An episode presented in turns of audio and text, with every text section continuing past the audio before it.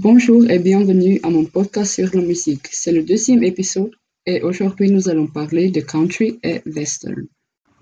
La musique country, également appelée country et western, est un style de musique populaire américain qui a vu le jour dans les zones rurales du sud et de l'ouest au début du XXe siècle.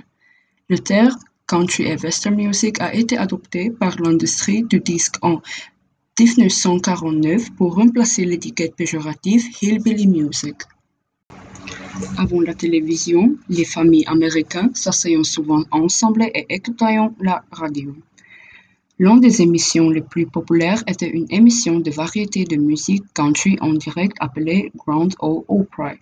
Elle était diffusée depuis Nashville, dans le Tennessee, qui était devenu le centre du commerce de la musique country.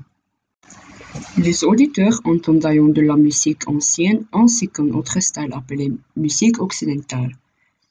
Ce style a souvent des rythmes de clip-clop et de chansons sur les cowboys en mal d'amour et, le, et les hors-la-loi qui se battent avec des armes.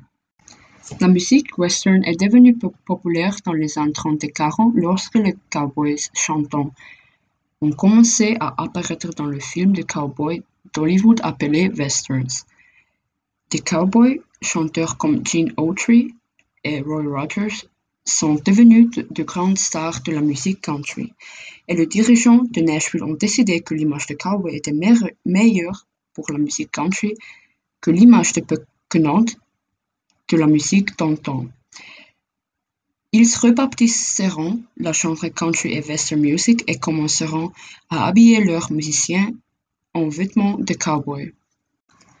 En fin de compte, les racines de la musique country se trouvent dans les ballades, les chants folkloriques et les chansons populaires des colons anglais, écossais et irlandais des Appalaches et d'autres régions du Sud. Au début des années 1920, la musique traditionnelle du groupe Accord des régions montagneuses du Sud a commencé à être enregistrée commercialement, avec Fiddlin' John Carson qui a remporté le premier succès du genre en 1923. La lueur et le réalisme des chansons rurales dont de nombreuses paroles étaient de récits de tragédies plutôt impersonnelles, qui soulignent une morale calviniste sévère contrastant fortement avec la sentimentalité, souvent maladroite d'une grande partie de la musique populaire de l'époque. Certains des instruments de base sont mandoline, guitare, banjo, guitare dobro, contrebasse, flûte, harmonica, etc. Mais la plupart des instruments sont des instruments à cordes. Je vais maintenant vous montrer une chanson de Johnny Cash et après cela, je vous parlerai un peu de sa vie et de sa carrière. Je vais vous parler du plus connu et de l'un des meilleurs chanteurs de country Johnny Cash. Il est né le 26 février 1932 à Kingston, Arkansas, USA. Il était l'un des chanteurs et compositeurs les plus connus aux États-Unis. Il était également acteur à temps partiel. Le jour, Cash travaillait comme vendeur d'appareils électriques.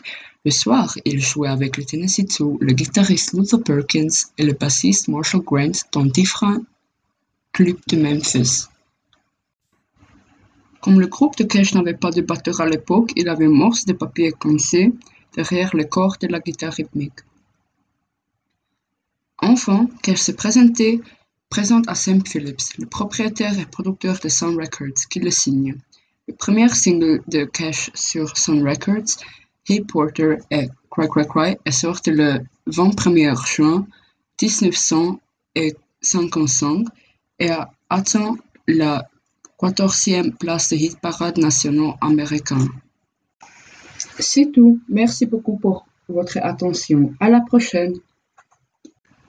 En août 1955, Cash fait sa première apparition majeure en première partie d'Elvis Presley, et c'est ainsi que sa carrière a explosé.